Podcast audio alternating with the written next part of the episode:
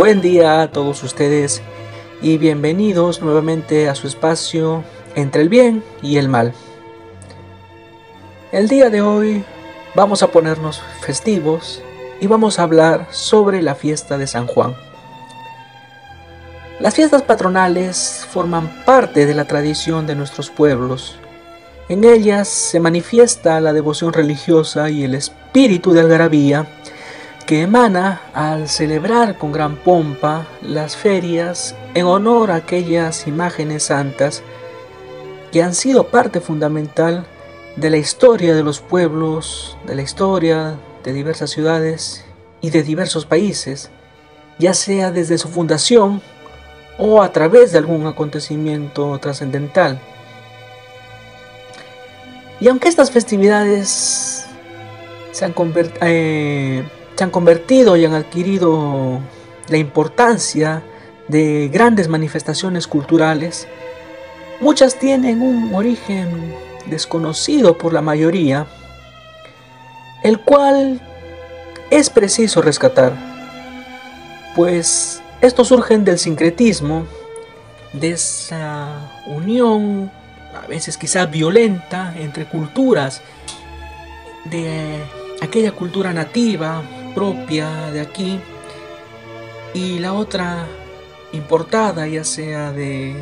Europa durante la conquista o que fueron posteriormente anexándose como la cultura africana o la cultura asiática. Esto es importante ya que así forjamos la identidad cultural. Una festividad destacada en nuestro país, sin duda, la fiesta de San Juan, la cual se celebra a finales del mes de junio y es muy conocida por su importancia en la selva. Recordamos las fiestas de gran calibre que se celebran en ciudades como Tarapoto, Moyobamba, Loreto, Pucallpa, pero también en provincias de la serranía como Chota y Cutervo se realizan eventos de gran magnitud. En Chota, por ejemplo, la feria de San Juan también tiene consigo la celebración del Día de la Identidad Chotana, donde se celebran las costumbres y a personajes ilustres de la ciudad. Tenemos al día siguiente, el día 23 y 24, la celebración de San Juan Pampa, una feria en el campo, donde se pone en manifiesto toda la tradición toda la festividad y toda la algarabía de que justamente caracteriza a esta fecha. Y posteriormente la celebración del ciclo taurino, conocido que Chota eh, tiene la feria taurina más importante después de la del Señor de los Milagros en Lima. Y Cutervo, como no, no se queda atrás, tiene una feria de gran renombre y el ciclo taurino más largo en el territorio nacional, que consta de siete días. Pero bueno, dejando de lado esto y centrándonos nuevamente en conocer más sobre esta festividad, vamos a decir que, al igual que otras festividades sagradas, esta llegó a América durante la colonia, etapa del virreinato, junto con diversas advocaciones de la Virgen María y de santos que eran una manera de contrarrestar las prácticas religiosas de los indígenas e iniciarlos en la fe cristiana. Las diversas advocaciones de la Virgen son muy conocidas, por ejemplo, la Virgen de la Asunción, la Virgen de Chota, la Virgen de Guadalupe, la Virgen del Carmen, etc. Según se dice, esta, esta inclusión de la imagen de la Virgen María en los pueblos indígenas, como sabemos hoy en día, en todos los rincones, en todos los pueblos de América, hay una advocación a la Virgen. Y se cree que esta, esta veneración a esta imagen se da del antiguo culto que rendían los indígenas a la tierra, el culto a la Pachamama, y que de alguna manera los evangelizadores trataban de erradicar y buscaron reemplazarlo justamente con una imagen propia del catolicismo, algo que ya había pasado antes con otros cultos paganos, sobre todo el culto a la diosa madre, que se venía realizando desde la antigüedad, desde en Egipto, por los fenicios, por los sumerios, que tenían ese culto a la diosa madre, incluso los mismos romanos, y que luego fue reemplazado por la Virgen María. El día 24 de junio, que es cuando inicia esta festividad, se da el solsticio de verano en el hemisferio norte y el solsticio de invierno en el sur. Es por ello que muchos ritos solares tenían su razón de ser en estos tiempos. Por ejemplo, los incas celebraban en esta fecha el Inti Raymi, que fue instituido por Pachacute y que incluso hoy en día eh, estamos muy agradecidos de que se siga haciendo, que se siga manteniendo ese, ese rito de la manera mm, parecida, de manera similar a como se hacía en su tiempo. Y eso es sumamente importante, como, como lo vemos que se realiza en el Cusco. Pero bueno, volviendo a lo que nos compete,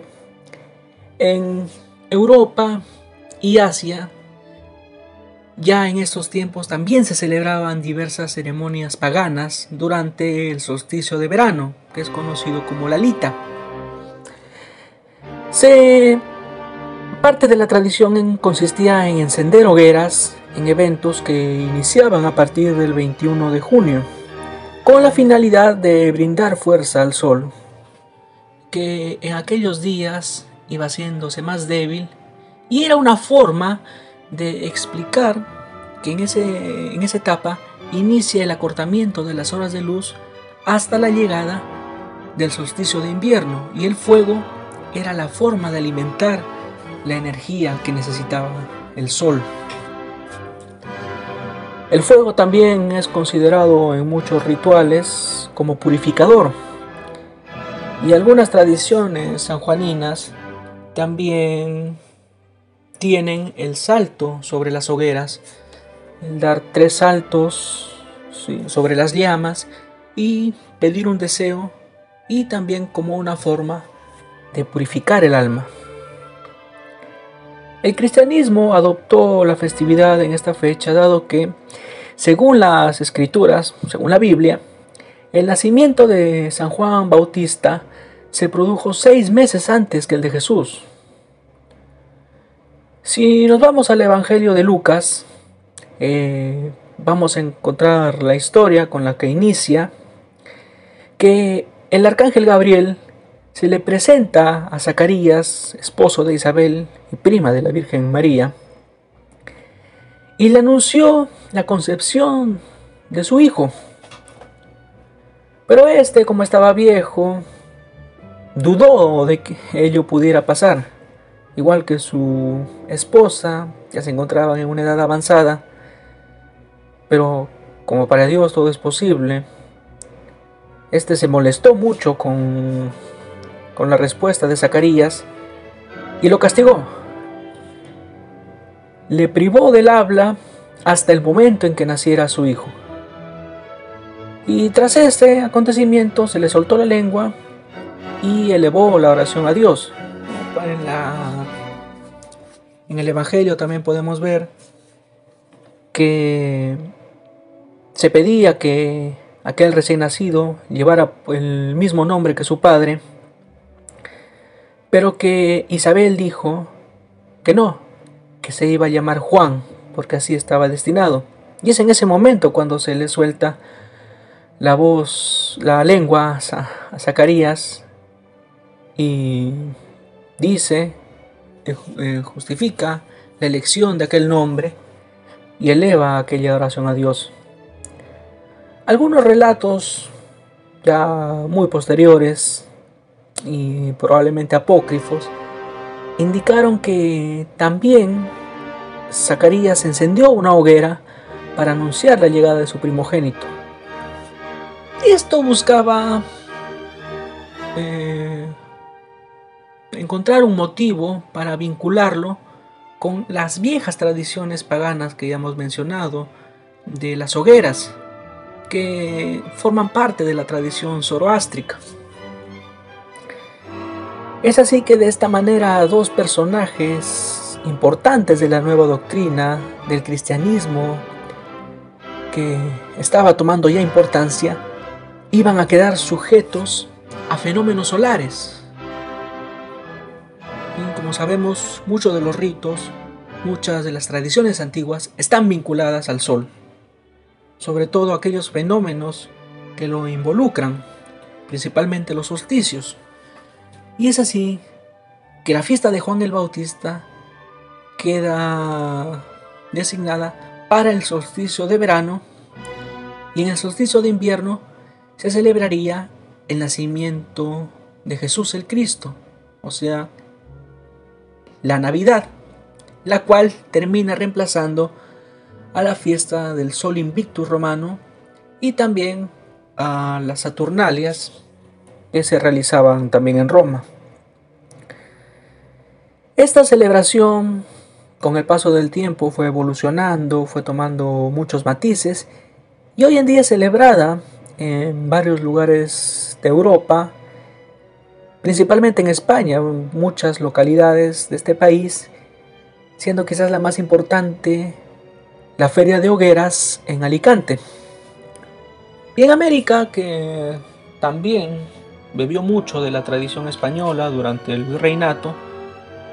adoptó esta celebración con todos sus cambios que cada país le fue aplicando con cada con esencia de cada de cada lugar de las costumbres previas que habían a este a esta celebración y fueron creando diversas manifestaciones. Conocer el origen de estas festividades ya sea celebraciones en honor a algún santo, a la Virgen que ya hemos mencionado, de una fiesta importante como son también los carnavales que cabría en algún momento explicar el origen de esta celebración que de la cual hay mucho que decir, bastante pintoresca y tiene mucho de relación con mitología antigua.